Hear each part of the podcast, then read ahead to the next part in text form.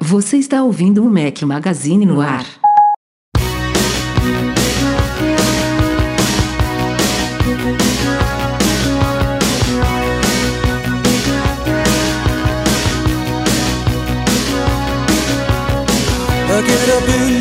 Fala galera do Mac Magazine, sejam bem-vindos ao nosso podcast 369 ao som de Bruce Springsteen. Bom dia, boa tarde, boa noite, boa madrugada a todos. Fala aqui Rafael Fishman. Começando com os dois companheiros inseparáveis de quarentena, Breno Mazzi, seja bem-vindo. Fala galera, tudo bom? Eu de novo, enquanto tiver quarentena, estarei aqui.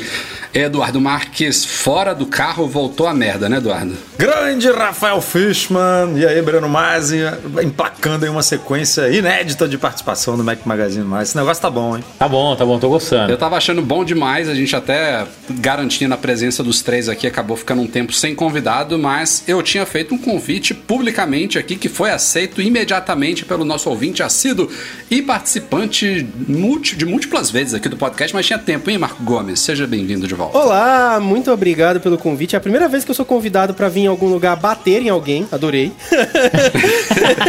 e... Aliás, é, é, é, essa etapa inicial do podcast é toda dedicada a isso. Ah, beleza. Vamos, vamos voltar para isso. Mas peraí que vamos fazer o jabá antes. Eu sou patrão também. Eu pago um pouquinho, mas eu pago lá há mais de dois anos já, gente. É verdade, é verdade. tá, tá, tá devagar e sempre. Mas qualquer, aí, qualquer ajuda é bem-vinda.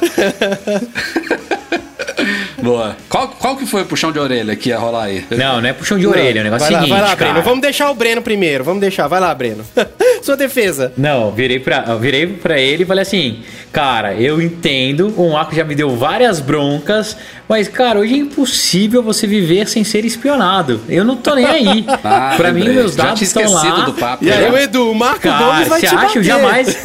eu falei, cara, ele já bateu já algumas vezes, mas estou aqui para apanhar e com certeza é com fundamentos, mas, cara, eu vou, eu, eu vou tentar responder algumas coisas. Eu sei que tem outras que não tem resposta, mas, peraí, mas só, pra gente, só pra gente esclarecer que o Marco é o cara que espiona as pessoas, né? Eu não. É isso? Não, ele não espiona, ele não espiona. Não fala isso. Não fala isso. Até poderia, até poderia. não, né? Não, não, não. ó, na, na Boombox, na Boombox realmente não era espionar as pessoas, né? Porque agora falar isso é sacanagem, mas rolava exatamente o que o Google faz, que é, é monitorar o comportamento de consumo da web das pessoas para oferecer a publicidade segmentada para elas que, que faça elas comprarem mais, entendeu? Só que aí, nisso aí, você tem uma série de. Ah, mano, é como qualquer processo de venda, né? Você pode fazer isso de maneira ética e de maneira não ética. E, enfim, depois a gente pode entrar um pouco nos, nos papos mais específicos, mas o Breno tá certo, é realmente muito difícil você ser, ter privacidade hoje. Beira a impossibilidade, principalmente se tratando de grandes conglomerados e, e governos, tipo, ter privacidade do Google, da, do Facebook, da, do governo americano, do governo alemão, do governo neozelandês, no governo inglês, é muito difícil. Chinês também. É muito difícil. É muito difícil você esconder deles alguma coisa que você esteja fazendo, entendeu? Mas é, eu acho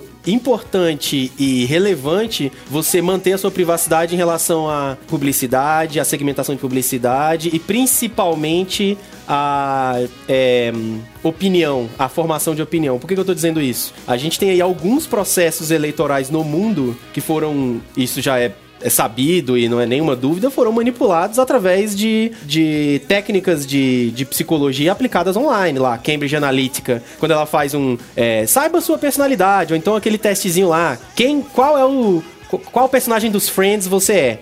Aquilo não é só. Não é só é uma, uma, uma brincadeira. Aquilo, quando você está respondendo aquilo, é, qual personagem de Friends você é, você responde uma série de perguntas, né? Perguntas sobre é, como você se comporta quando você está com raiva, é, se você mente frequentemente, se alguém te perguntar que o negócio é feio e bonito, se você diz sim ou não, se num, numa discussão você prefere ir embora ou, ou, ou brigar com a pessoa que está falando. Todas essas perguntas aí, elas não são para te dizer qual personagem do Friends você é, elas são para te construir um perfil uhum. de psicologia. E esse perfil de psicologia depois, ele é usado para manipular. E beleza, eu posso me proteger, o Breno pode se proteger e pode não comprar, por exemplo, um carro porque usaram o truque certo, mas quando você aplica isso numa população, você acaba manipulando essa população, Hum, entendeu? massa. E um indivíduo só, só dando outro... outro exemplo pra galera.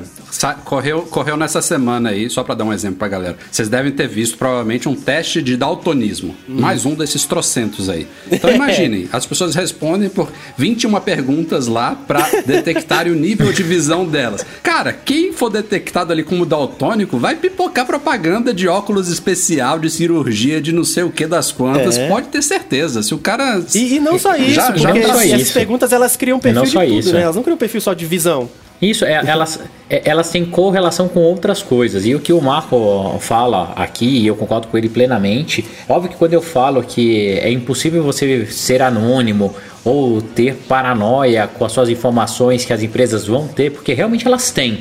É, mas eu concordo com ele que quanto menos elas tiverem isso de uma forma enriquecida e com micro detalhamentos, é melhor para você. É óbvio que você vai ter sempre um- uma notícia, uma oferta, alguma coisa mais isenta. Só que hoje pra, é extremamente impossível. E essas brincadeiras que, o- que o Marcos falou que acontecem no Marcos. Facebook. A, Marco, não tem problema, Marco não tem problema. falou no- que, é, que acontece no Facebook, que acontece também em di- diversos apps, né? A gente teve aquele aplicativo que ficou super famoso, que você tirava foto e te envelhecia, que ficou foi comprovado que ele usava aquilo para fazer, cara, uma série de assessments ao seu telefone que você não tinha dado é isso permissão. Até usava é, a, a sua imagem.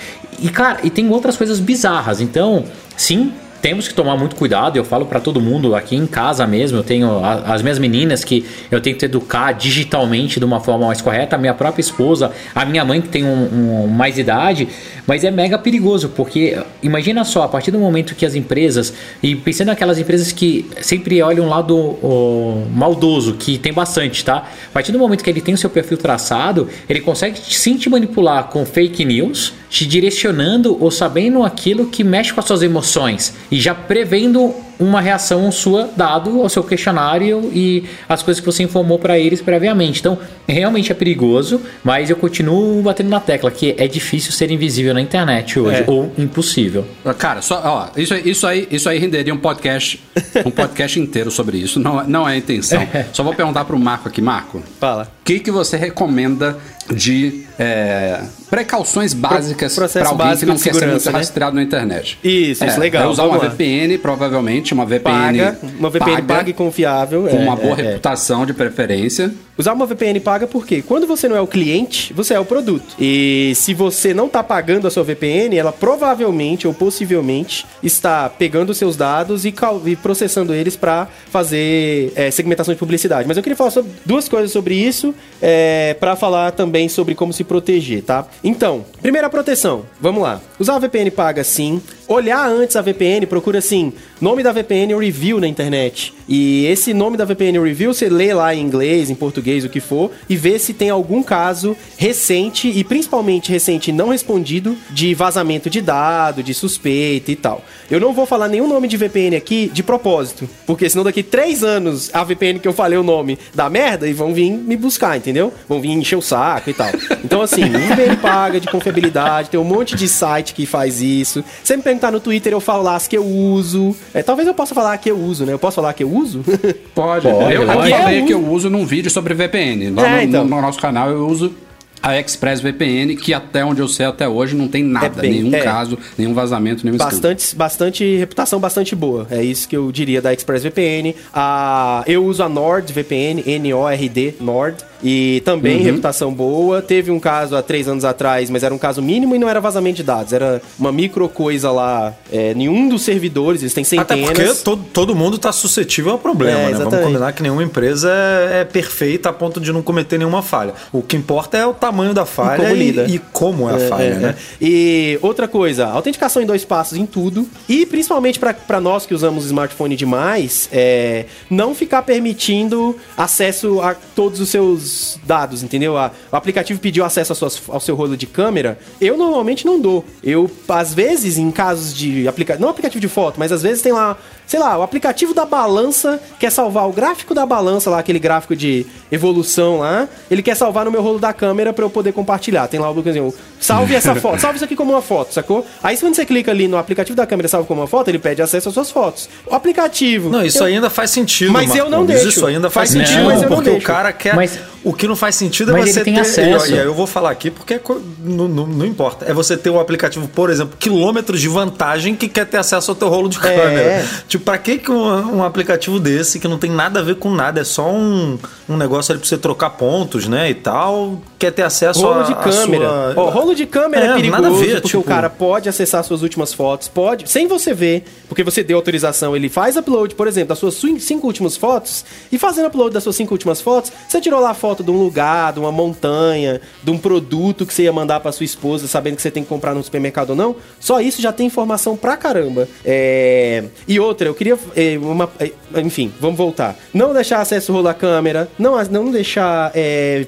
é, GP, GPS o tempo inteiro, always allow, aquele deixar sempre, né? Permitir sempre lá. Eu quase nunca, quase nenhum aplicativo meu tem o É, permitir a sempre do Apple mudou GPS. bem agora É, no iOS agora, 13. né? agora é até difícil de fazer isso, se é que é possível. Isso, a, cam- a câmera também parece que em breve eles estão querendo colocar, né? Eu lembro de um rumor, acho que eu ouvi com vocês o rumor de que a câmera ia dizer só quer deixar gravar, não quer deixar ler, sabe, o rolo de câmera? Não, o, só o quer deixar que gravar de teve câmera. disso, que talvez, talvez, talvez eles comecem a pedir permissão, é, é para usar a área de transferência. Então, quando você copiar alguma coisa, ele talvez o app tenha que te pedir autorização para acessar a sua área de transferência, porque já estava sendo explorado também de forma maliciosa aí. Eu É, também então. daria a dica aí de trocar o, o buscador padrão de Google para DuckDuckGo. É uma boa É, também. isso também. E É, não usar o assim. Google Chrome. Talvez usaria um, o Firefox da vida, que eu acho que é um, do- um dos melhores browsers para quem não quer ser traqueado. Tem várias opções bacanas ali de, de no tracking, de não sei o que. Ele não está associado a, a nenhum, nenhuma rede social, a Google, a nada. Então também pode ser uma boa. E eu, eu queria gastar aqui um, um minutinho só, finalizando aqui o, o- essa sessão. Seu falando- último minuto, Marco. Gomes. Beleza, beleza. Qual é o último minuto? O último minuto é o seguinte: mais do que uma coisa individual, ela é uma coisa também coletiva, entendeu? Porque, como eu falei, minha maior preocupação daqui pra frente, enfim, é, é realmente manipulação de eleição, cara. A gente tem algumas manipulações, algumas eleições manipuladas no mundo. é, e quando você permite que qualquer aplicativo pegue seus dados, que qualquer aplicativo é, te monitore, muitas vezes é igual agora, pegando aqui até um pouco do contexto, é igual ao coronavírus. Você pode se expor e não sofrer problemas, mas você expõe outras pessoas e essas outras pessoas podem ser manipuladas. O que, que eu tô dizendo? Quando um aplicativo diz pra você que quer ter acesso à sua agenda, por exemplo, calendário, calendário ou contatos, ele pode fazer upload dos seus contatos inteiro e a partir disso ele pode começar a espionar. E é isso que a Cambridge Analytica fazia.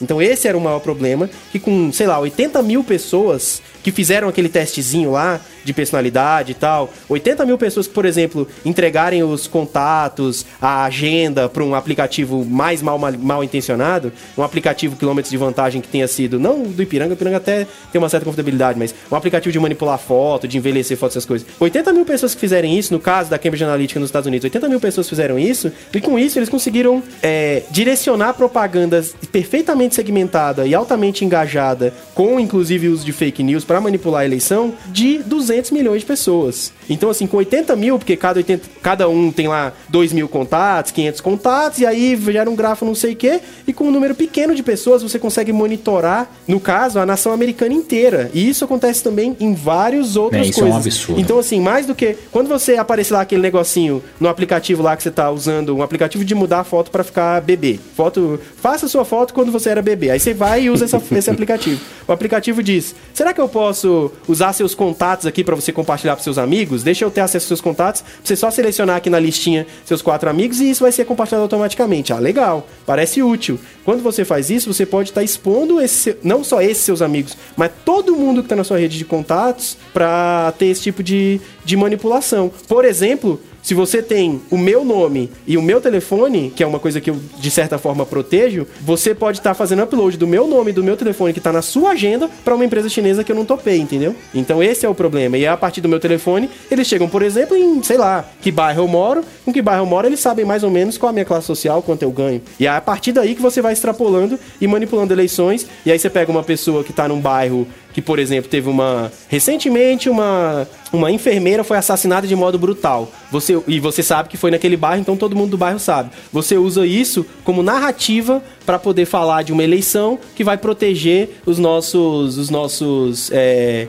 os nossos profissionais de saúde, entendeu? Não vai deixar mais ter essas coisas bárbaras acontecendo. E com isso você consegue fazer manipulação de massas. Então, eu queria deixar um pouco mais do que a mensagem individual, que é importante, você vai se proteger. Nos Estados Unidos, principalmente, preço de. E literalmente isso, preço de seguro de saúde flutua de acordo com o que você publica online, na, no Facebook, literalmente. Preço de seguro de vida, preço de. É, se foi no hospital, a conta que o plano de saúde vai te mandar, se vai ser mais ou vai ser menos, flutua com, com o que você fez online. Já aconteceu dos caras negarem tratamento para quem dizia que tava com depressão e tinha fotos no Instagram sorrindo, o que é uma coisa completamente imbecil, porque nenhum médico vai dizer que uma pessoa sorrindo não está deprimida porque ela tem sorriso, que todo deprimido sorri, sabe? Tipo, Caralho. isso já aconteceu, gente, literalmente. Então, assim, esse é o problema, entendeu? Espero ter fechado aí com essa, ó. Você tem foto no seu Instagram sorrindo. No Brasil ainda não, e não se sabe quando, mas pode acontecer. Mas nos Estados Unidos já negaram atendimento de depressão pra uma pessoa porque ela tinha fotos no Instagram sorrindo, tá? Fica aí essa informação. Ninguém vai dormir hoje, paranoico. Já, já não bastava coronavírus, agora mais e só essa. pra ser aqui, pô, o Breno, uma pessoa incrível, meu amigão, que eu amo muito, e eu, eu concordo com ele. É dificílimo e ele tá certo na parada dele. E sim, seus dados têm valor, cobre por eles. Ou seja, entregue seus dados quando te derem um Exato. serviço que tem um valor legal em cima disso. Não fica deixando qualquer pessoa acessar a sua agenda, seu rolo de câmera, seu GPS, é, seus dados de navegação, qualquer coisa que seja. É isso. E o Breno tava certo, Boa viu? É dica, difícil pra caramba mesmo. E é isso aí, Breno. Vamos lá, então antes da gente ir pra pauta, falando de vídeos, foi uma avalanche, eu acho que é a semana de maior produção de vídeos da nossa história, a semana de lançamentos. Começou no fim de semana, se eu não me engano, passado, tivemos um vídeo que fez bastante sucesso aí, que eu dei uma dica de como conectar AirPods automaticamente usando o aplicativo Atalhos no iPhone, a galera curtiu bastante. A gente vai tentar trazer outras dicas mais avançadas, assim como essa. E a partir da segunda até hoje, quinta-feira, tivemos vídeos todos os dias aí sobre o novo iPad Pro. Então, logo na segunda saiu o unboxing e hands-on do iPad Pro e do Magic Keyboard. E aí depois adentramos aí no uso do trackpad, que é uma novidade aí do Magic Keyboard, ou de mouse Bluetooth também com iPad. Depois falamos sobre o Sidecar, que é um, um recurso aí recém-lançado no Catalina e no iPad OS 13, que permite usar o iPad como monitor secundário do Mac. E hoje, quinta-feira, saiu um vídeo sobre o Scanner do iPad Pro. Com isso, a gente basicamente termina a cobertura aí de novidades do iPad e amanhã provavelmente teremos vídeo exclusivo aqui para patrões. Quem estiver ouvindo o podcast depois, provavelmente esses vídeos já saíram também. Teremos conteúdo sobre o novo iPhone SE também, que está chegando às lojas amanhã, sexta-feira, dia 24 de abril. Então, continuará quente o YouTube por um tempinho, mas na semana que vem, se Deus quiser, porque eu não aguento mais, tá brabo aqui o ritmo, a gente volta para o normal, dois, três vídeos por semana que eu consigo fazer, mantendo a minha sanidade. youtube.com.br Magazine, passem lá, assinam, ativa o sininho, dá três pulinhos, avisa pro vizinho, late pro cachorro e vamos nessa. Eu queria dizer que eu adorei. Eu adorei o vídeo das novidades dos, das versões mais recentes aí do Mac, Mac OS e do iOS. Eu vi. eu Esse lembro foi- que vocês falaram foi sucesso, bem e tal. É, eu lembro que eu tava ouvindo o podcast, vocês falaram. Acho que o Breno elogiou o vídeo e aí eu fui ver e tava, tava bem bom mesmo. Ó, só viu porque o Breno, o Breno Isso, elogiou. no podcast. Tá vendo? Esse, Você ó, viu? esse- eu, sou- eu esse- sou formador de opinião também, Rafael Picho. Você não bota fé em mim, É entre cara. tapas e beijos mesmo essa relação aí, Não, cara. esse canal tá assinado. Só que tem um monte de canal, mas. Tá bom. tá assinadíssimo faz muitos anos.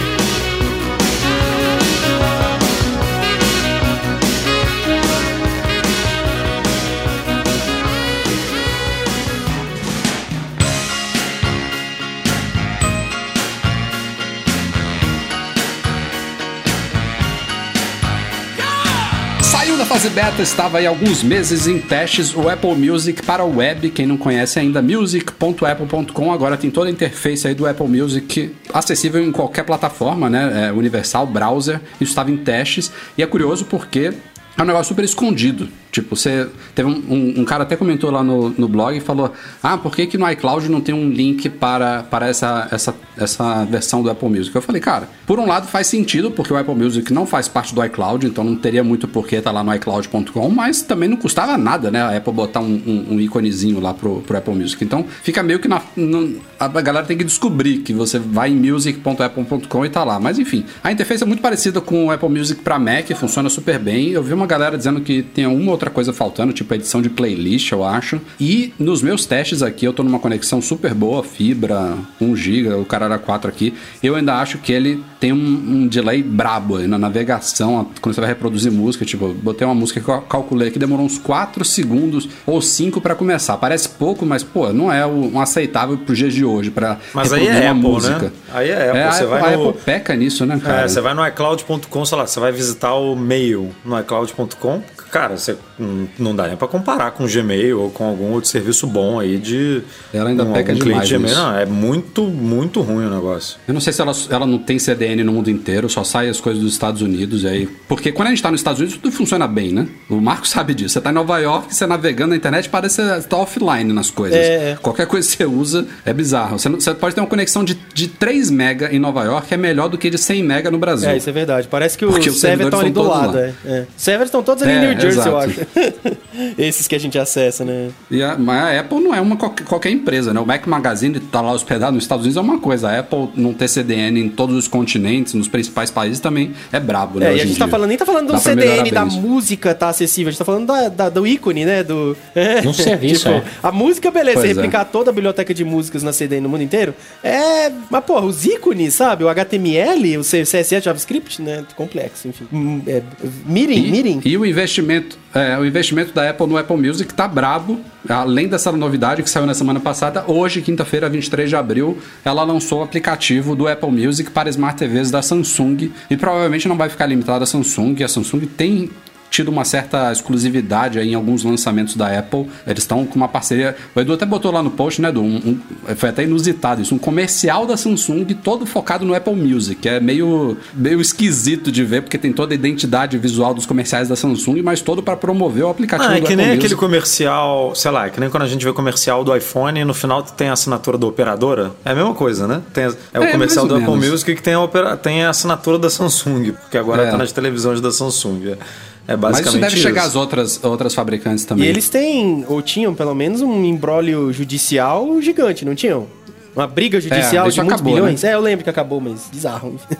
É, é, a Samsung e a Apple sempre tiveram uma relação muito doida, né? Durante o embrólio, que você tá falando aí, que levou anos, né, de, de disputa judicial, elas ainda continuavam fazendo negócio juntos. A Apple, a Samsung fabricando Comprava tela... LCD, tá, É, é, Processador, vários componentes né? para iPhone. É. Fabricava os, os processadores. Hoje em dia já não... Não sei se ela fabrica algum ainda, ou se Não, fabrica... acho que agora tá tudo com a TSMC, TSMC, mesmo. né? É, acho que ela mas a perdeu Apple isso. ainda compra As telas são muito todas display, é, muita tela de Samsung e se eu não me engano também tem fornecimento de SSD ou de, memória de RAM também. é, Tem alguma coisa aí. Alguns Uhum. Deve componentes a Apple ainda tem, ainda depende bastante da Samsung. A Samsung é gigante, cara. né? Essa parte de, de fornecimento de componentes eletrônicos da Samsung é, não, pô, não dá pra É, fugir na, dela. na prática é uma empresa diferente. Tem a Samsung Electronics, que fabrica lá o Galaxy, que fabrica a sua televisão e tal. Essa é uma outra Samsung, eu acho que tem até outro, outra designação lá na razão social.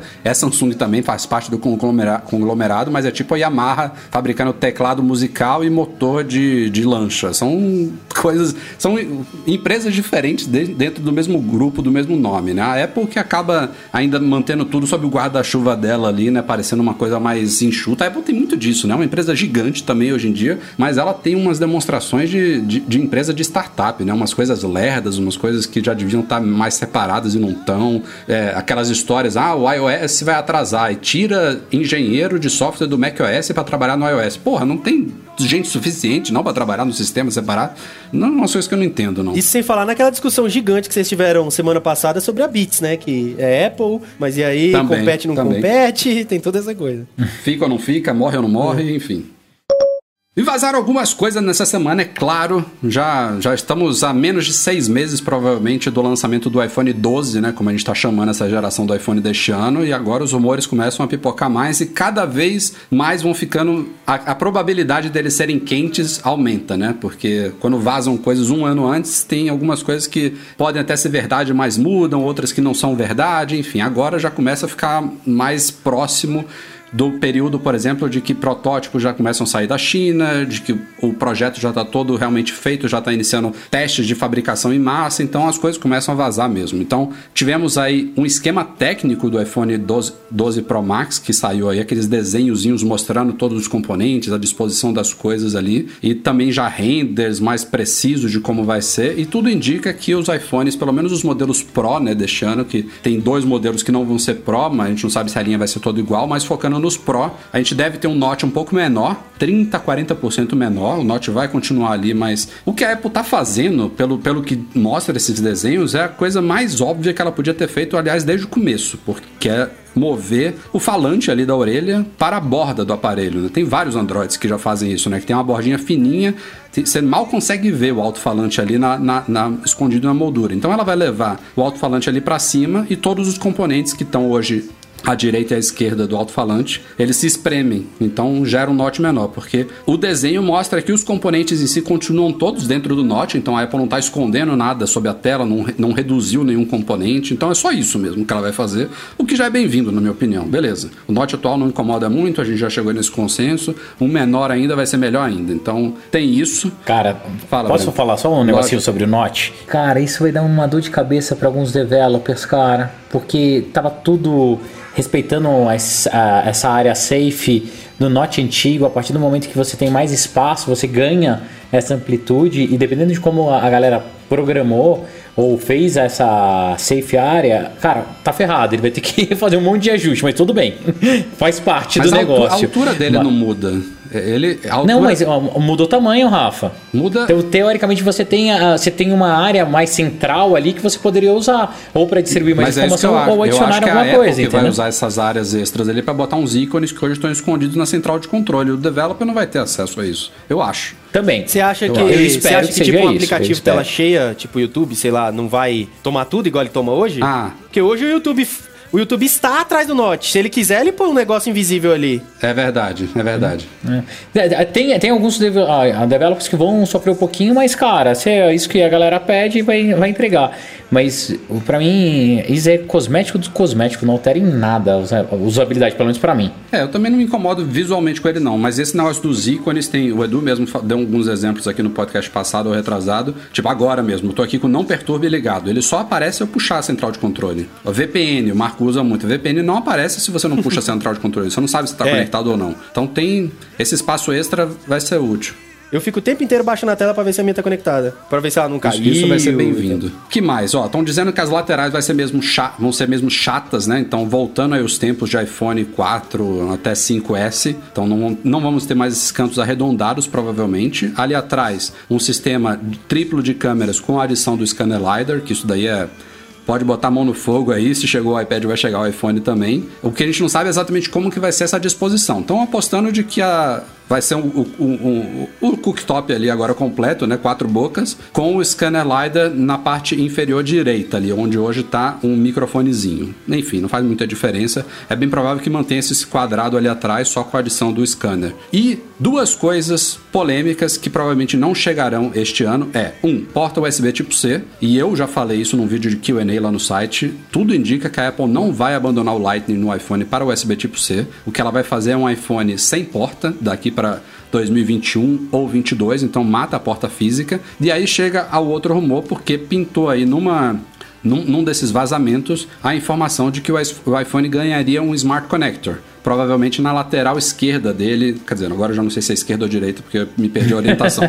Mas não importa. Teria um Smart Connector ali do lado que, quando vazou pela primeira vez, a galera falou: ah, vai ter um Apple Pencil pro iPhone.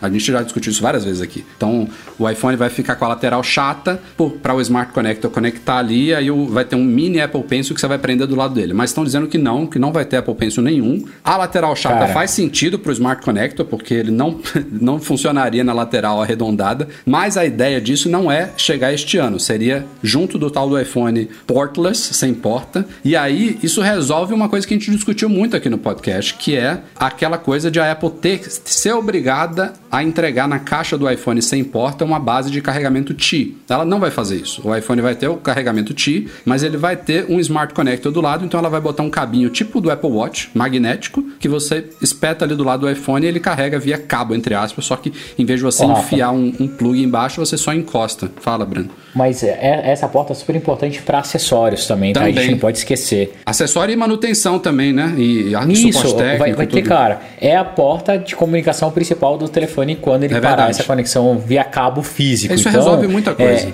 isso, é, é, eles tinham que colocar. A única coisa que eu não entendi nesses diagramas, tudo, por que, que a Apple colocou na lateral e não na parte inferior?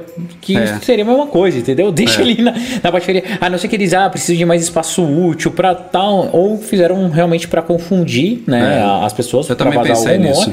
tá? Mas é um detalhe.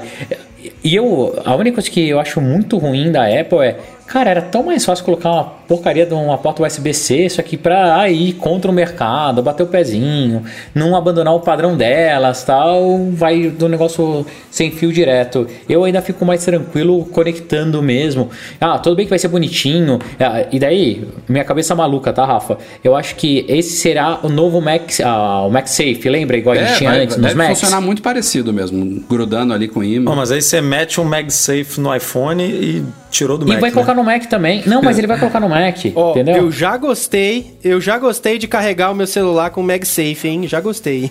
Porque eu gosto de usar o cabo, é, É muito bom, mais é rápido. Eu bom. compro, eu compro carregador forte, entendeu? Eu prefiro carregar o celular igual o Breno, carregar no cabo e poder mexer nele enquanto eu carrego. E outra, eu compro aquele, aquela basezinha lá que vai na parede, eu compro ela um pouco melhorzinha, entendeu? Um pouco mais potente. Ah, Eu só não sei o que que vai acontecer com fone de ouvido. Na minha opinião, eu não vejo a Apple colocando AirPods na caixa dos iPhones, então acho que quando chegar nesse dia, ela vai Vai parar tirar de mandar um pronto. fone de ouvido. É. É. Tem uma galera hoje em dia que já não bota mais fone na É, caixa, já, né? já tá rolando já isso. Tem um monte de Android aí que você compra e é isso aí. É, você compra um Mac e telefone. não vem fone. Você, vê, você compra um iPad e não vem fone. Pô, Rafael. mas é, né? A gente se acostumou a comprar um, o smartphone e vir um fone. Por que compra um iPad, compra um Mac e não vem fone? É, um, é uma coisa de mercado, né? Eu concordo com vocês. O problema só da Apple é que qualquer fone da Apple é muito caro. O produto já é um produto caro. Então as pessoas acham que, no mínimo, deveria vir isso. É, mas eu concordo que ela É, vai tirar e é- pronto. Na, foda-se, na né? pior, assim, mas a Apple não, não defendendo ela aqui, mas você não precisa comprar um fone dela, né? Pra usar o iPhone. Se você quiser ir ali na esquina e comprar um Xing Ling Bluetooth qualquer ali pra, pra usar, beleza. Ela, tá, ela arrisca, né? Você poder sair do ecossistema dela quando ela não te oferece nada assim. Mas é, para ela é custo hoje em dia, né? Botar o fone ali. Até porque muita gente. Breno, Breno deve ser um. Você usa o fone? Eu não uso o fone. O que vem, meu tá- né? o meu tá Ele- lacrado. Ele, Nunca ele fica na vida. lacradinho pra, na hora da revenda. Pelo É. menos você fala ali, ó. O fo- fone nunca usado, negócio nunca usado. E é Cara, isso. eu tipo, nunca usei um fio, um fone com fio da Apple. É, Eu já usei. Hoje em dia isso, eu não isso, uso. isso já explica muita coisa, né? Que assim, pra muita gente não Pra precisa. podcasters amadores igual eu, que só é convidado aqui e ali, o fonezinho da Apple branco é excelente. Estou com um agora, inclusive. Uso É melhor do que os AirPods. Muito melhor, de muito passagem, melhor. o microfone dele é bem É, melhor. Mas bem melhor. eu realmente eu também só uso nesses momentos e agora que eu tô fazendo um pouco mais de, de, de reunião, né, por, por, stream, por, por remota e tal, que o áudio fica melhor, mas no dia a dia, assim, até antes dessa pandemia, eu ficava na mochila também guardado, exatamente para emergência. O que eu usava era o. Eu uso, né, o AirPods. Inclusive, eu sou uma das poucas pessoas, vocês falam sempre aí, ah, o primeiro AirPod já era, não sei o que, o meu AirPod é do primeiro, viu? até hoje tá aqui. Tá, tá, tá- tá durando o quê? 15 minutos? 20? Não, tá bom, cara. E eu uso ele todo dia há muito tempo. É sei lá mesmo? porque eu dei sorte. É, ele funciona bem. sei lá por É, quê. sei lá porque eu dei sorte. Caralho. Funciona horas até hoje, sério. Fico duas horas ouvindo. Duas horas. Eu fico quatro horas ouvindo música. Acho que você recebeu um protótipo É, aí de um, de, um, de um- um que tinha que funcionar direito e não veio com obsole- obsolescência programada dentro Pois dele. é, pois é.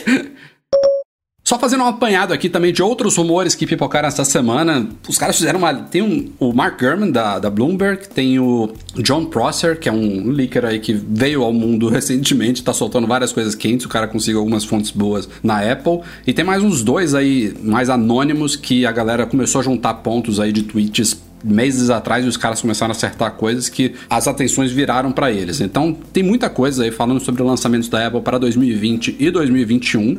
Só citando alguns aqui. é, fala-se muito sobre novos AirPods, né? A Apple está investindo muito nisso, estavam falando agora de AirPods. É, o último lançamento foi os AirPods Pro em outubro do ano passado. E o que a gente tem falado muito é de um novo fone grandão, né? O Circo Maural, esse fone over-ear, que vai, vai, vai, vai ser um novo integrante da linha, né? Que a gente nem sabe se vai chamar AirPods alguma coisa. Possivelmente sim, por causa da força da marca. Mas também já se fala numa atualização dos AirPods de segunda geração, que virariam de terceira. E aí a gente até fez um artigo, né, do que eles podem adotar o design do Pro, mas não ter o cancelamento ativo de ruído. Então a Apple unificaria o visual dele, que agrada muita gente, né? Porque ele tem as pontinhas de silicone, menos eu, né? Eu, ele tá aqui, eu tava empurrando ele pra dentro da minha orelha agora, que tava caindo essa merda. Mas é inegável que é um design que, ao menos em teoria, funciona melhor do que o dos primeiros AirPods, que muita gente reclamava que caía da orelha. Então esse novo tem três pontas de silicone ali com tamanhos diferentes, então, tirando casos excepcionais como o meu, funcionam melhor. Então a Apple unificaria a linha aí e não teria um outro recurso ali para diferenciar eles em preço. Pode ser uma, uma boa aposta aí. Mas também já tem rumores falando: ah, não, vai atrasar a pandemia, pode ser que nem saia este ano, só ano que vem. Não sei. Eu acho que alguma coisa de AirPods a gente deve ver esse ano, porque tá vendendo muito. Eu acho que a Apple não vai querer dar espaço aí para concorrência. É um produto que, por si só, hoje já, já gera muitos, muitos bilhões de dólares em receita anual para a Apple. Foi, Ela, foi o último grande novo, acerto da Apple? Foi o último grande acerto da Apple? Foi. Acho que foi, sim, Foi, acho que é, sim. Eu diria que foi o dúvida. primeiro grande acerto da Apple. po- Assim, o Apple Watch é um baita de um É, produto, Apple mas é ainda não também. é. Mas ainda não, não- Tem muitas coisas que concorrentes fazem melhor. Tipo, o problema é que nen- nenhum concorrente empacota tudo isso, né? Mas se você pegar, sei lá, para esporte, pô, o Garmin dá uma, dá uma sova ali no, no Apple Watch. Aí se você pegar alguma outra coisa, o outro dá. Agora, se você juntar tudo isso em um produto só, aí o Apple Watch acaba se destacando porque ele, ele flui bem ali em várias áreas. O negócio da bateria, né? Tem uns que duram uma semana, um- uma semana e meia, o Apple Watch continua limitado. Agora, os AirPods, eles, cara, é difícil você encontrar um, um produto que funcione Melhor é, que tão bem assim, né? De você realmente tirar ali da caixinha, botar funcionar e tal. Óbvio que pode ter problema, muita gente já teve problema de conectividade, problema de alguns problemas envolvendo, mas quando a coisa funciona, funciona muito bem, né? Cara, mas isso já acontece com qualquer produto. é, E eu concordo com o Rafa. Eu acho que hoje os AirPods se tornaram uma linha tão importante para a Apple assim, que é ter faturamento maior do que várias em muitas empresas é, como um todo, que pro final do ano a gente deve ver uma coisa nova assim. A, a única coisa que eu acho que a Apple ela pode começar a colocar o pé é deixar esses fones um pouco mais smart. E daí sim, cara, entra no mercado que vira um mercado único, que não, não vai ter ninguém batendo com ela. Então é um negócio legal. Tem um, igual a gente discutiu, acho que há dois podcasts atrás, bem voltado para esporte mesmo, a prova d'água, com um pouco de memória que a, a, a esse pessoa possa morreu. nadar Não, e escutando Bragg Dash. Isso é, o Bragg, cara, é, eu acho que é um outro segmento animal, então a Apple consegue sim explorar isso, basta ela querer e aumentar esse mercado, que é um negócio gigante para eles, gigante mesmo. E ainda no mercado de áudio da Apple, que ela investe muito mesmo, tem um produto que foi, a gente pode considerar aqui para os padrões da Apple um fracasso, que é o HomePod. Eu amo os meus aqui, mas assim, em termos Não, mercadológicos... Pode considerar não, né, Rafael? É, é um Foi fracasso. Um puta de um fracasso, cara. Tanto é que o Mark Gurman disse que tem uma equipe na Apple, da- da- do departamento de áudio dela, agora trabalhando para tentar salvar. A, a palavra que ele usou é esse: salvar o HomePod. E aí, a aposta que mais imediata que se fala não é nem numa nova versão dele, mas sim num, num, novo, num novo modelo menor e mais barato, possivelmente com 50% do volume dele ali. Então seria bem menorzinho e custando no mínimo 100 dólares a menos do que o HomePod atual. E aí eu, eu acho que talvez tenha sido esse o erro da Apple, por mais que ele valha, né? E a Apple comparou na época do lançamento do HomePod com alto-falantes super high-end, ali custavam 3, 5 vezes mais que ele, que não tinham as mesmas tecnologias que o HomePod, mas a galera que vai comprar um alto-falante inteligente, ou, não, ou até não inteligente, não quer muito saber desses detalhes. Quer vai testar ali, dá play, viu se ele é potente, se tem um som bacaninha e acabou. Então, ele é 350. Na verdade, ele chegou a 400, não foi? Ou era 350? Não, era, Agora já- 350, era 350 caiu para 300. Caiu para 300, mas já teve várias promoções aí de 250. A Ah, gente sim, recentemente noticiou aí que é, funcionários da Apple estão podendo comprar 200 dólares. Então, os caras estão Isso é, com... teve uma promoção é da BH barato, está 199. muito barato, né? Então, é- é- a ideia é que esse modelo menor custe, então, um preço oficial no máximo ali uns 250. Eu acho que deve ficar na faixa ali dos 200. Mas ainda assim é um Então, modelo menor, né? Menos potente e tal. Então não Rafa, sei. É, eu acho que a única coisa que vai salvar realmente o HomePod é se a Siri e o sistema dele de casa conectada, casa inteligente, smart home, o, o jeito que a gente quiser chamar, tenha mais funcionalidade. Porque hoje em dia você tem produtos que têm uma qualidade sonora tão boa quanto que usam o serviço da Alexa e do, do Google Assistant para funcionar de uma maneira primordial, muito mais legal, muito mais conectada, muito mais funcional do que o, os HomePods. Os HomePods de verdade são só hoje uma caixa de som. E você Até mesmo em, outro ponto inglês, fundamental. A Siri é o cérebro do HomePod e a Apple é, é culpa totalmente dela, não tem nada a ver com o mercado, não tem nada a ver com o preço. Ela ainda não levou HomePod para boa parte do mercado mundial, inclusive o Brasil, né? Não tem suporte Exato. ao português na Siri. Então, pô, é culpa dela. Não, para mim isso é um absurdo. Então, eu acho que o HomePod ele só tem assim uma sobrevida, um jeito de entrar e dominar um pouco, comer um pouco do mercado, é se essas duas coisas evoluírem. Óbvio, preço, cara, mais compacto, óbvio que a, a Apple sempre vai ser a primeira linha, super premium, mas a parte de smart dele tem que estar funcionando, tem que ser um negócio do caramba, entendeu? Tem que estar no mesmo nível da Alexa ou do Google ou do Google ou mais, que hoje, cara, tá comendo poeira, entendeu? É, enfim, tem muitos outros rumores aí nesses compilados que a gente fez, mas tem mais um aqui que eu queria discutir, que é a possibilidade da Apple lançar um novo iMac, e aí não seria um speed bump como a gente viu nos últimos anos, possivelmente um iMac com design renovado. A única coisa que me deixou um pouco cético em relação a esse rumor é que eu acho que o iMac seria um bom candidato a primeiro Mac com chip ARM próprio da Apple, a gente vai falar isso no próximo tópico da, do rumor, mas enfim, falando de um iMac com design renovado, e aí eu, eu acho que seria uma boa oportunidade, né? um iMac com chip próprio com design renovado. Mas falando especificamente disso, a gente até viu, né, do uma, uma imagem. O iMac, eu não tinha me dado conta, ele tá igual, assim, não é exagero, desde 2012. Cara, Tá mesmo. É, é, um absurdo isso. Tá na não, hora, e, né? Teve uma. Eu não, lembro, eu não sei os anos aqui, mas ele era meio quadradão, depois a Apple fez o fundo dele. Ah, isso, o ovalado é mais de grávida, né? Mas, é. Mas a frente é. continuou exatamente igual, né? Idêntico. A tela, então, ó, e, o que você cara, olha isso, ali na olha frente que legal. é a mesma coisa há 200 anos. Edu, você tem do, duas maneiras de olhar, né? Uma é, cara, tá demorando muito, e outra é, olha como a Apple tava à frente na época e conseguiu fazer um design, cara, que resistiu quase 10 anos. Até você colocar ele do lado do Pro Display XDR, fica ridículo. Ah, Rafael. É cara, verdade, cara, te juro. O aproveitamento de tela é muito feio ali, Breno. Ali aquela margem preta é gigante. Pô, a gente é reclama da, da, das, das bordas aqui dos Macs, né? Do, dos, dos iPhones. Notebooks, do MacBook Pro, do MacBook Air, que poderia. A gente já vê muito notebook aí com, uma, com um aproveitamento melhor. Pô, o iMac é.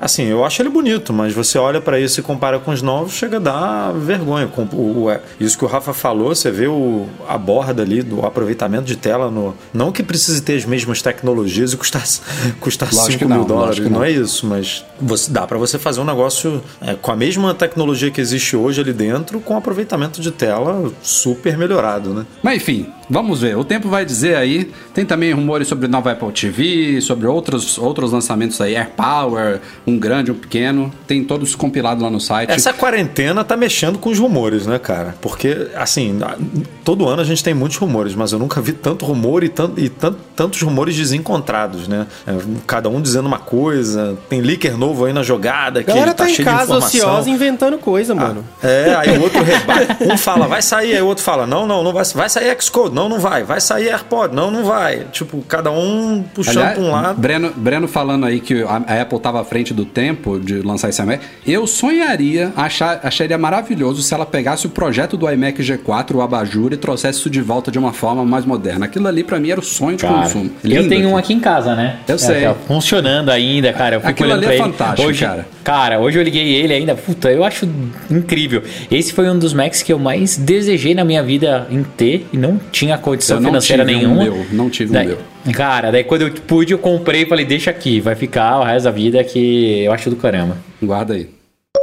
Bom, esse outro rumor aqui vale um tópico próprio. Foi trazido pela Bloomberg, que tem Mark Gurman, tem fontes quentes dentro da Apple, e é um artigo que você vê que claramente o cara compilou muitas informações ali com fontes variadas. E não é um rumor novo, né? É um rumor recorrente sobre a adoção de chips próprios, chips com a tecnologia ARM, né? ARM, arquitetura ARM em, em Macs. E segundo Gurman, esse projeto, agora a gente tem um codinome interno dele lá, você vê o nível de acesso do cara, Kalamata é o, é o nome desse projeto lá. E segundo ele, o primeiro Mac sairia em 2021, enquanto Mintico, nosso querido Mintico, falou em fim de 2020, mas eu acho que com a pandemia e tudo mais deve ficar mesmo para 2021.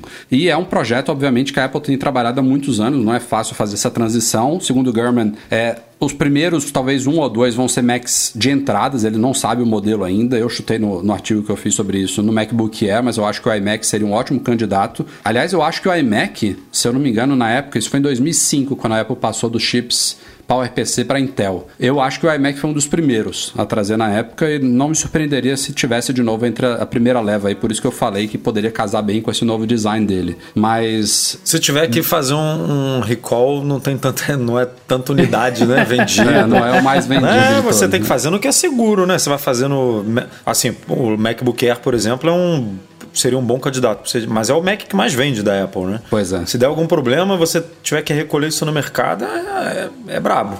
É, eu não, não, não, acho que é por aí, não, de dar problema de recolher no mercado. Os caras não. A transição do PowerPC para Intel, se você parar a pensar, foi muito mais drástica no sentido assim de, de mudança de arquitetura, de, de, de não estar tá preparado. Hoje em dia a gente tem app de iPad sendo portado para o Mac, entendeu? É, é, é, vai ser uma coisa muito mais suave do que foi na época. Tem algumas perguntas não respondidas, tipo, como é que você vai rodar o Windows num Mac desse? Embora até já tenha build do Windows aí com, com ARM, enfim, eu não sei se isso facilita as coisas. Mas a gente vaga aqui. Esse chip primeiro. Só para falar, o Raspberry Fala. Pi, o Raspberry Pi 4 roda o Windows, mas é aquele Windows Mobile, sabe? Windows 10 Mobile, uma coisa assim. Mas sei, roda sei, o Windows sei. É desktop, né? Não é o Windows aquele que a gente tá acostumado. Mas é uhum. é um Windows Mobile feito para uma tela grande desktop, você usar mouse, navegador, planilha, é. etc. É, acho que vão dar um jeito. Vão dar um jeito. E aí, esse primeiro chip seria baseado no A14, que deve ser o chip que vai equipar os iPhones deste ano, né? Lançados lá para setembro, outubro, mais uma variação mais potente dele, né? Então se fala em oito núcleos de alta eficiência, não de alta eficiência, de, de performance e quatro núcleos de alta eficiência energética. Enquanto que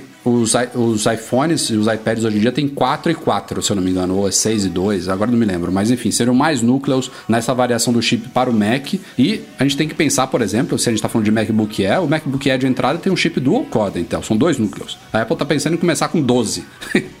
Bizarro. E, é outra e... pegada, né? É outra estrutura, é outro pensamento mesmo de como as coisas devem rodar ali dentro, 5 né? nanômetros, isso também é o que possibilita isso, porque a Intel ainda tá. Esses chips, eu acho, do MacBook Air são fabricados a 14 nanômetros. Eu acho que é a última geração da Intel. O, esse chip A14, que vai equipar os iPhones e possivelmente esse primeiro Mac com chip próprio, já em 5. É, é uma diferença absurda aí no processo de fabricação. E esse, esse, essa unidade de medida se diz respeito ao tamanho dos transistores né, lá dentro. Então você consegue colocar um número muito maior no mesmo espaço físico. É isso que e, e, com maior eficiência energética, com mais performance, tudo isso que vem acarretando aí uma coisa atrás da outra. Mas é, eu acho realmente agora é só uma questão de tempo. Seja final de 2020, começo de 2021, logo logo a gente deve ver um Mac desse iniciando o adeus definitivo à Intel, né? Porque ela vai perder já os modems também esse ano, né? Os iPhones devem vir com o modem da Qualcomm e que história, hein? De, desde 2005, 15 anos aí de, de história de amor entre Apple e Intel vai começar a ir pro buraco. Sabe que eu lembro quando a eu lembro quando a transição aconteceu por outro lado? Eu lembro que a gente falava que Mac não, a gente falava, né, os desenvolvedores na época falavam que Mac não prestava porque não dava para desenvolver software para Windows, enfim, 2002 era outro outro universo. É, e eu lembro dessa mudança, eu lembro do Steve Jobs anunciando e quão importante foi pensar, caralho, finalmente a gente vai poder usar Mac para desenvolver e usar a, o, o, o, na época a gente chamava de OS X, né, OS 10. Usar o OS 10 uhum, e tal. Uhum. E cara, é engraçado porque eu sinto um ciclo, sabe? Eu sinto assim, porra, tô velho. Eu vi esse negócio ser uma novidade e agora já não serve mais, mano. Era a melhor coisa que podia ser feita e agora é uma merda e tem que sair. É muito louco, né?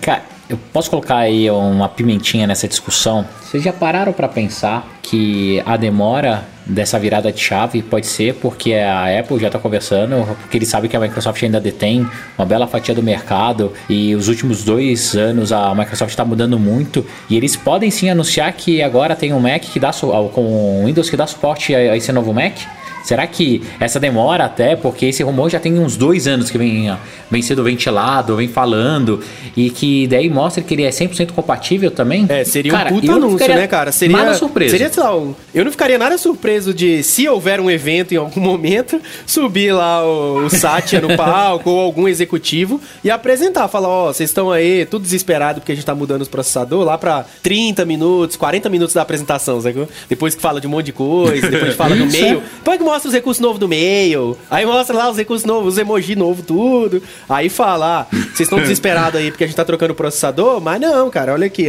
Aí vem a Microsoft e anuncia que o Windows tá, já tá pronto e o Office tá pronto e tá, lança amanhã, sabe? Ia ser muito louco mesmo. E eu acho que tem a cara da Apple. Exato, né? cara. E, eu também acho, e mais que isso, tem a cara da nova Microsoft, cara. Que é uma empresa 100% baseada em software e serviço, cara, querendo ganhar o mercado do jeito que eles nunca tentaram antes e voando baixo, entendeu? Então, assim, é, seria um golaço, eu acho que das a duas Apple, empresas. A Apple tem esse dado de quantas pessoas que têm Mac que usam Windows via Bootcamp, ou via Parallels, ou via VMware, não importa. Ela sabe que hoje em dia é muito importante para muitos consumidores, os caras compram um Mac porque querem usar o Mac OS, mas querem ter a tranquilidade de poder usar o Windows quando necessário. E tem gente que, tem, tem gente que precisa disso todos os dias, né? Software de, de governo, de banco, de, sei lá, caralho a quatro aí que só roda o Windows, não tem jeito, mas o cara quer ter um Mac. Então, ele compra com essa tranquilidade. Se isso matasse mesmo, a Apple, ah, não, vamos trabalhar aqui com os desenvolvedores para adaptar a Epic, não sei o que, o nosso sistema tá ok, mas foda-se o Windows,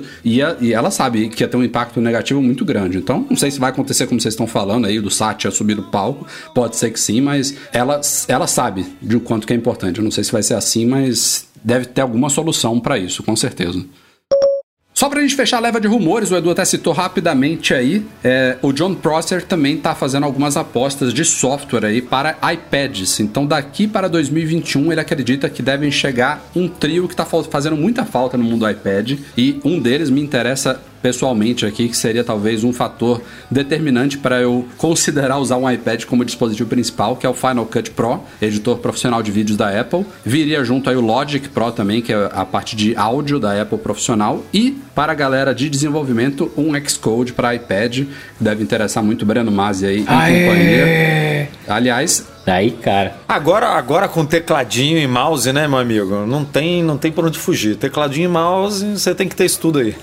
é, é, são, são coisas que a Apple tem que fazer para não se contradizer, né? Se ela diz que o iPad é o futuro do computador, que as pessoas podem trocar, que os desenvolvedores têm que investir, que a Microsoft tem que investir, que a Adobe tem que investir, porra, ela tem que fazer o trabalho dela, isso é o mínimo. Isso é obrigação dela, já devia ter feito. Com, Breno Masi, quão importante é um Xcode no iPad? Cara, para mim muda o jogo, principalmente na, na, por... na, sua empresa lá. Você acha que tem muito desenvolvedor que Cara, trabalharia assim, no iPad agora com, com... Na minha empresa não, porque a gente tem uma estrutura estrutura de capex bem estruturada, aí já compra a máquina tal, mas ele pode se tornar um instrumento de trabalho muito poderoso, principalmente porque a gente está falando de iPad, a gente esquece que o, não é só o iPad Pro, né? Você tem iPads de outras linhas mais baratos. É, isso, e, isso é uma dúvida que eu tenho, né? Se o Xcode vai rodar em todos os iPads. É, eu né? acho que isso é uma eu coisa. acho que o, o desenvolvedor so, desenvolver software no iPad pode ter um impacto gigante no daqui 20, 30 anos, porque você coloca isso na mão uma, das crianças, exato. entendeu? E aí quando você tem crianças exato. desenvolvendo software, Muda, cara.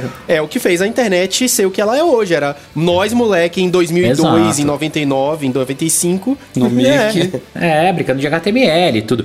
Então, a, a, Apple ela tentou fazer isso com um playground, foi a, o primeiro passo para levar um pouco de código para dentro do, do iPad ali. Funcionou, é é, legal, é divertido, dá para fazer algumas, tipo, micro aplicativos lá dentro com as liçõezinhas, mas levar ele de uma forma full, onde o desenvolvedor consiga, assim, montar bem as telas com a, com a parte da, de touch, facilita tudo, codar e publicar seu aplicativo 100%, fazer o build mesmo 100% pelo iPad, cara, é game change do caralho. Assim, a Apple já devia ter feito isso há 3, 4 anos atrás. É, e vai popularizar muito. E eu concordo com o Marco que o maior impacto a gente vai ver em médio e longo prazo. Mas empresas como a minha, assim, Rafa, que a gente tem um pátio muito grande, que o Edu até perguntou, não impactaria tanto no começo, mas sempre tem aqueles, cara, desenvolvedores que amam novas tecnologias e vão querer experimentar e a gente vai dar a ferramenta testarem à disposição, mas muda o jogo de verdade. Eu daí pode falar de Fora que, mim. Breno, Breno, fora que daqui a cinco anos você provavelmente ia contratar programadores muito melhores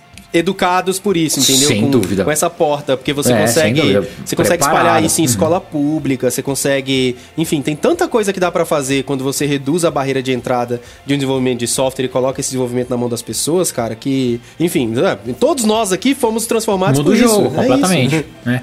E, e daí outra coisa legal que eu acho que a gente consegue fazer é atingir um público hoje que o iPad não atinge e tá ali naquele meio do caminho, que é meu caso, o caso de outros executivos que não se sentiam confortáveis com o iPad por ele não estar completo. Eu vou falar do meu caso. Meu caso é basicamente 85% do meu tempo eu faço o que? Planilha do Excel e respondo e-mail. É isso que eu faço. Um pouco de Keynote também por causa das, das minhas apresentações. Agora é Zoom, agora é Zoom. Ou alguma coisa assim. Ah, e é. Zoom pra caramba. É, Zoom, é. Blue Jeans, é, sistema de videoconferência. É, e um pouquinho do tempo eu preciso ter o Xcode aberto, porque sim, eu, eu olho alguns protótipos que a gente está fazendo, eu rodo o build na minha máquina, eu gosto de alterar algumas coisas. Tendo isso no iPad, cara, eu jogo meu Mac pela janela. Assim, não preciso. Um negócio muito mais portátil, muito mais leve, cara, touch, com teclado legal pra caramba, que o Rafa fez review lá e tá no nosso site, ah, tá lá no YouTube. Pô, vale muito a pena. Eu espero de verdade que a Apple dê esse passo e tá demorando para ela lançar. E lançar a suíte completa, que daí vem com Final Cut, que é para pegar edição de vídeo, cara. Eu fazia edição de vídeo naquele Luma, como chama Luma lá? Fusion. No Luma Fusion. Cara, que já é do caramba. Imagina usar um Final Cut mesmo completo dentro Não, e do tem, e tem o ah. fator do, do exemplo, né, para a comunidade, porque isso é ela consolidando o iPad como uma plataforma realmente importante, tão importante quanto o Mac, eu diria, entendeu, para ela. Ela mostrando pro mercado, ó, gente, a gente tá preparado aqui, agora é com vocês, entendeu? A gente fez a nossa parte, tá te entregando um hardware do caralho, um software animal, um, um sistema operacional que tá evoluindo a passos largos. Se Deus quiser, este ano vai permitir você definir aplicativo padrão. A Bloomberg já falou isso, quando a Bloomberg fala, a probabilidade de ser verdade é enorme. Isso daí, para mim, por si só já é game changer. E aí, sei lá, bota uma multitarefa um pouquinho mais avançada no iPad. Com esses softwares aí, realmente a coisa começa a ficar muito, muito legal. Já foi homologado pela Anatel o iPhone SE, que chega amanhã nas nossas mãos aqui para unboxing, hands-on e tudo mais. É, e também pintou informações aí, a gente até fez questões de esclarecer lá no site de que ele muito provavelmente vai ser fabricado pela Foxconn de Jundiaí. É um assunto que a gente tem muito tempo que não traz aqui pro, pro podcast porque não tinha novidades, né? A última vez que ele veio à tona foi em 2017, se eu não me engano, quando houve o rumor aí de fechamento das operações. Depois a gente esclareceu que o que tinha matado era na verdade a linha de iPads, então desde 2017 nenhum iPad é fabricado ou montado, como lá você queira designar na, na Foxconn do Brasil, mas iPhones continuam desde então. Todos esses modelos mais, mais basiquinhos, mais antigos de iPhone são fabricados na Foxconn de Jundiaí. Ela nunca fabricou os flagship, né? Então lá em 2017, por exemplo, ela não, fabricava o iPhone 10. Em 2018 ela não fabricava o 10S e o 10S Max e assim por diante. E esses, por acaso, só duraram um ano, então nunca chegaram a ser fabricados lá, né? O, o 10 não foi mantido à venda, o 10S e o 10S Max também não. E agora, como a gente está falando de um iPhone que é basicamente um 8 recalchutado, entre aspas, assim, com alguns componentes atualizados, o 8 já estava sendo fabricado pela Foxconn de Jundiaí, então o SE também será. E também está entrando, né, Edu? A gente tem fontes lá é, internas aí do Mac Magazine, o iPhone 11 também na fabricação, é, lá da, da, da Foxconn de Jundiaí. O 10R entrou seis meses depois do lançamento dele, então há um ano que o 10R já é fabricado por lá. Então é basicamente esses que estão em linha hoje, né, Edu? 8 que deve ficar Exatamente. agora com uma, com uma linha bem enxuta lá só para ter componentes e tal, de troca, etc. Isso, mesmo ele saindo de linha, continua uma, uma produção mínima ali. Você tem reposição, né? Você tem muitos aparelhos no mundo aí em reposição. O cara que tem um 8 e quer continuar no 8, aí faz aquele esquema de entregar o aparelho quebrado para a Apple e pagar um valor é, específico ali para receber um novo de volta. Então, é, você imagina que a base de clientes que tem iPhone 8 deve ser grande, né? Sim. Então, você precisa continuar rodando isso e aí você não precisa. é, você aloca fábricas menores, talvez, né? Para que não tenha um ritmo de produção tão grande quanto uma na China, por exemplo, para cuidar dessa produção mais. é, menos essencial, digamos assim. E, como você falou, tem isso tudo rolando aqui no Brasil. 8, 8 Plus, é, vai entrar o SE, é, 11 e, E o 10R 10R. Só fica de fora mesmo o 11 Pro e o 11 Pro Max. E se a Apple continuar com esses lançamentos, co- com essa fórmula que ela lançou, né, do 10S para cá, nesse ano a gente deve ter o lançamento do 12 Pro, do 12 e do 12 Pro. Aí o 11 Pro ele sai de linha e o 11 continua, né, substituindo, é, en- encaixando ali onde hoje é o, é o 10R. É, então a gente continua nesse mesmo esquema no ano que vem. O- Os Pros não são fabricados aqui, mas você continua fabricando todos os outros. E tá assim desde então, é, continua firme e forte, sem problema nenhum. É, tem que lembrar que os produtos da Apple, eles, quando eles saem de linha, quando eles são descontinuados, a Apple continua oferecendo suporte a eles por 5 anos. Então o iPhone 8, que morreu agora com a chegada do novo SE, só vai perder o suporte oficial dela em 2025. Então, É, é, é- é bom só esclarecer que suporte oficial é suporte de hardware. Não quer dizer É, que não o quer dizer que o iOS, exato. vai rodar daqui a cinco anos o iOS vai estar rodando no iPhone 8. Pode ser que sim, se a Apple decidir assim, ótimo. Mas a gente está falando aqui de reparo, de Sim, sim, Seu telefone sim. quebrou, ela é obrigada a ter peça. É que tem gente que trocar. acha, por exemplo, ele saiu de linha, aí tem um iPhone 8 lá que precisa de um conserto. Acha que só porque ele saiu de linha vai receber um novo na troca, sabe? E não, os caras têm um estoque grande de deve ter estoque de iPhone 7 lá, de 6S talvez Tem, ainda. sem dúvida, sem dúvida. Isso aí não, não muda muito, não. E falando ainda de Brasil, aqui só um recadinho pra gente fechar essa pauta rápida. É, iniciaram as vendas hoje, também 23 de abril, do novo MacBook Air no Brasil, que já estava homologado há um tempo. O único que falta dessa última leva aí é o novo iPad Pro. O Magic Keyboard já tá à venda no Brasil, mas o iPad Pro não. A gente achou que viria junto do MacBook Air hoje, mas até o momento nada. Mas deve chegar logo logo. Vamos rapidinho aqui para alguns e-mails enviados para noar.macmagazine.com.br Gabriel Rosas, onde posso baixar versões antigas do macOS. Alguém sabe? Tirando o torrent, pelo É isso que eu ia Deus. falar. é, não- você pode pegar uma versão, Acho que só uma tem- versão com vírus, uma versão com vírus no, no Pirate Bay. Se ele comprou, quer dizer, comprou não porque não é pago, né? Mas se ele baixou essa versão, não fica lá no histórico da Mac App Store? Eu acho que Não fica. sei ele não, pode. Ele Ó, consegue até onde baixar. eu sei, até onde eu sei, se você liga no 0800 da Apple, Opa! e você fala, ah, preciso por, por XYZ, eles conseguem te, te gerar algum link, alguma coisa especial aí pra você baixar, mas publicamente eles não liberam mesmo.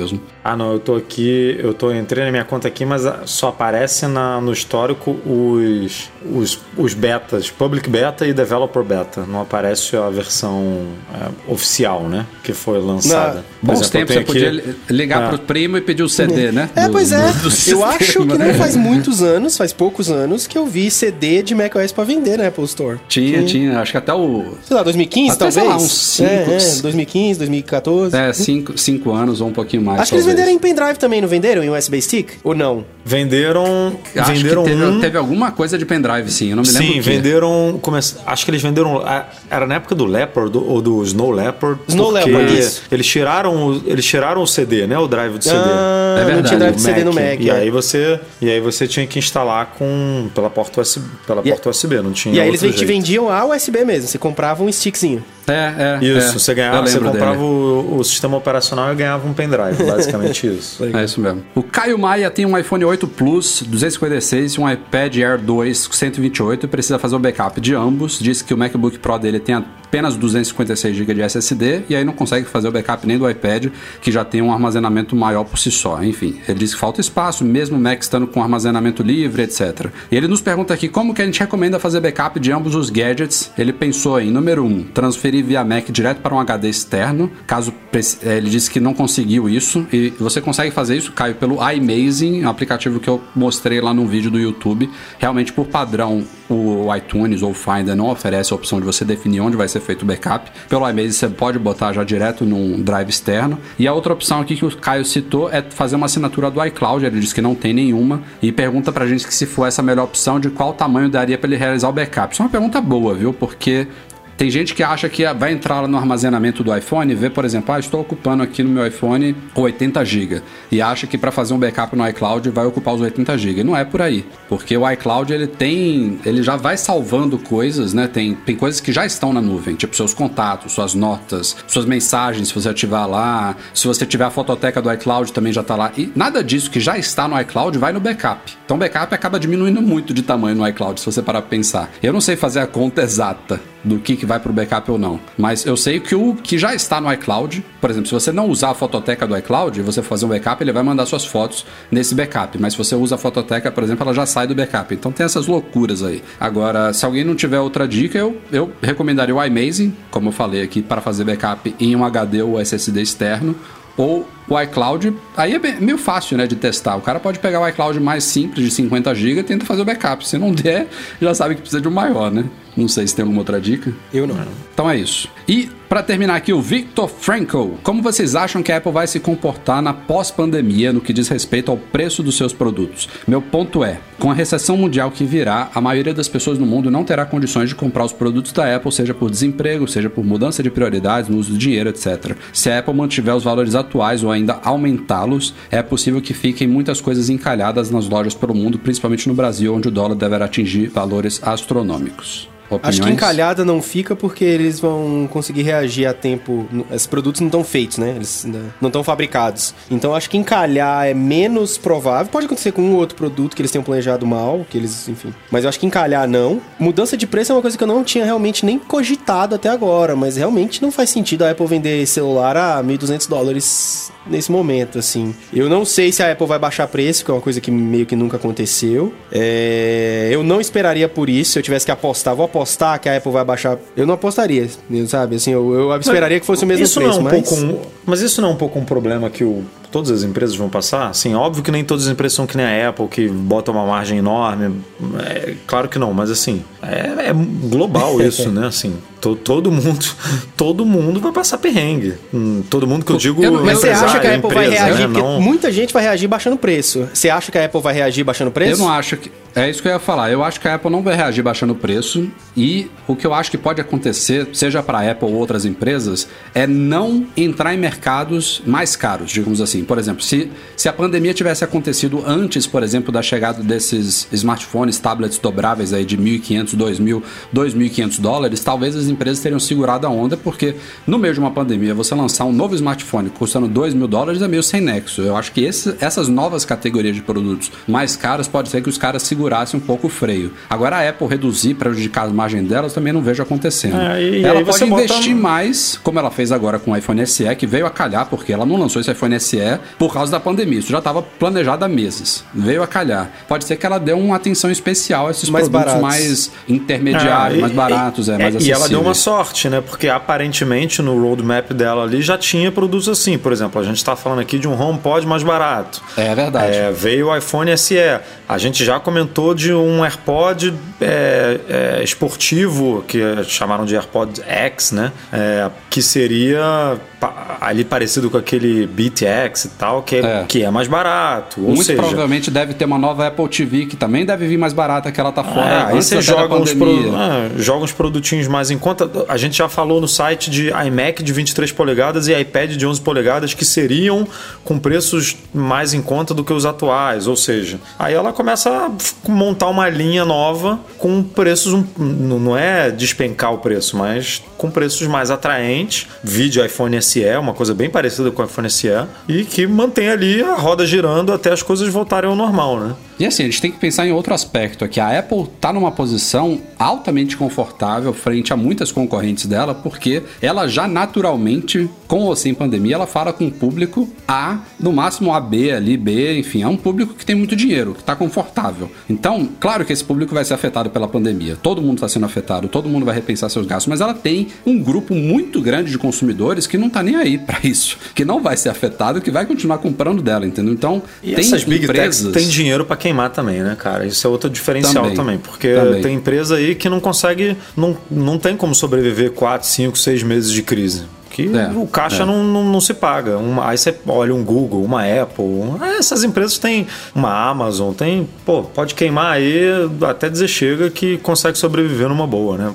Para viver uma crise como, é, como uma Apple viveu em 1990 lá, tem que dar muito errado, né? Muito errado. O que eu estava dizendo, além disso que você falou agora, é que tem empresas que atuam em mercados que vão ser, já, já estão sendo imediatamente impactados de forma muito severa, entendeu? Elas falam com um público que, tipo, esse público aqui tá fudido, entendeu? Não vai, não vai querer saber de você por muito tempo. Não, não vou nem falar aqui de companhia aérea, por exemplo, porque isso aí não, não, não diz respeito ao público, diz respeito à situação mundial, as companhias aéreas pararam, né? Não é, não é isso, é de realmente segmentos de mercado, é, e, talvez ali intermediários e básicos, de, de, de, que atingem pessoas que agora vão ter que, ó, tava pensando aqui em trocar de, uma, de minha TV, da, da, TV ou trocar de celular aqui de, de entrada e vou segurar a onda. Não, não é o momento, vai dar meses, vai dar ano, dois. Por que, que eu acho que a Apple ela não vai fazer ajuste de preço? Porque se a partir do momento e eu entendo o momento atual, pandemia, tudo. É, eu acho que é mais fácil ela reforçar uma linha de entrada do é. que mexer no preço dos tops de linha. Porque uma vez que você desceu, para você subir de novo é muito difícil. Dói muito mais. Então, ela fazer uma camada Não, intermediária. Se descer, fica, fica é claro que tava né, overpriced. Não tipo, que precisasse, né, Eduardo? Todo mundo sabe disso, mas... Não, todo mundo é. sabe, mas aí ela assume, né? E aí depois é. para voltar, isso que o Breno falou. Como é que você, se você tava vendendo hoje por mil, baixou para 800, por que, que vai sim, sim, sim. E continua não, não é, ganhando, por que, que vai subir para mil de novo depois? Não tem é, porquê. o que ela pode até fazer, e daí ó, eu gosto da, dessa ideia que eu vou dar agora, é compra o iPhone e ganha alguns serviços que totalizam tipo 200 dólares. Um ano de iCloud, Cloud, um ano de Apple TV, Imagina, um ano de Music. É não, não, não vai fazer. Hardware esquece. Aí, aí, aí Samsung demais. Hardware esquece, entendeu? Mas com serviço, cara, é legal, fideliza o cara. Uma vez que ele tá lá dentro, é difícil ele sair. Isso eu vejo que, que eles podem fazer para estimular as vendas. Mas hardware, nem a pau. Galera, vamos ficando por aqui. Este foi o Mac Magazine 369. Valeu, Marco Gomes, em primeiro lugar, nosso convidado especial. Até a próxima. Obrigado e por participar. Muito conosco. obrigado pela oportunidade, pelo convite. Muito obrigado pela luta na lama com o senhor Breno. Adorei. ativem, ati contratem uma VPN, ativem notificação em dois passos. Nunca repitam senha, nunca repitam senha e cuidem aí das permissões desses aplicativos de one, bandeira. One Password na veia, É isso né, aí, One Password, LastPass, o que você quiser usar. One Password é Boa. o que eu uso, é o One Password. E não fiquem liberando as permissões aí pra esses aplicativos de balança chinesa que você compra na, no, no camelô. Valeu, Breno. Valeu, Edu. Até semana que vem. Valeu, pessoal. Até a próxima. E vamos montar um, um dia um podcast só para discutir segurança aí com a com uma edição especial. Eu acho que todo mundo ia, ia gostar. Vamos que vamos. Valeu, galera. Até semana que vem. Nosso podcast é um oferecimento dos patrões Platinum, GoImports.com.br, Macs a preços justos no Brasil e Mac Services, a melhor assistência técnica especializada em placa lógica de Macs. Fica um agradecimento especial a todos os nossos patrões, especialmente os patrões Ouro, Alain Ribeiro Leitão, Cristiano Melo Gamba, Enio Feitosa, Leonardo Fialho, Luciano Fer, Pedro Cobatini e Thiago Demiciano. Obrigado também ao Eduardo Garcia, que faz a edição deste podcast semanalmente para vocês. E a todos vocês, obrigado pela audiência. Nos vemos no próximo podcast. Tchau, tchau.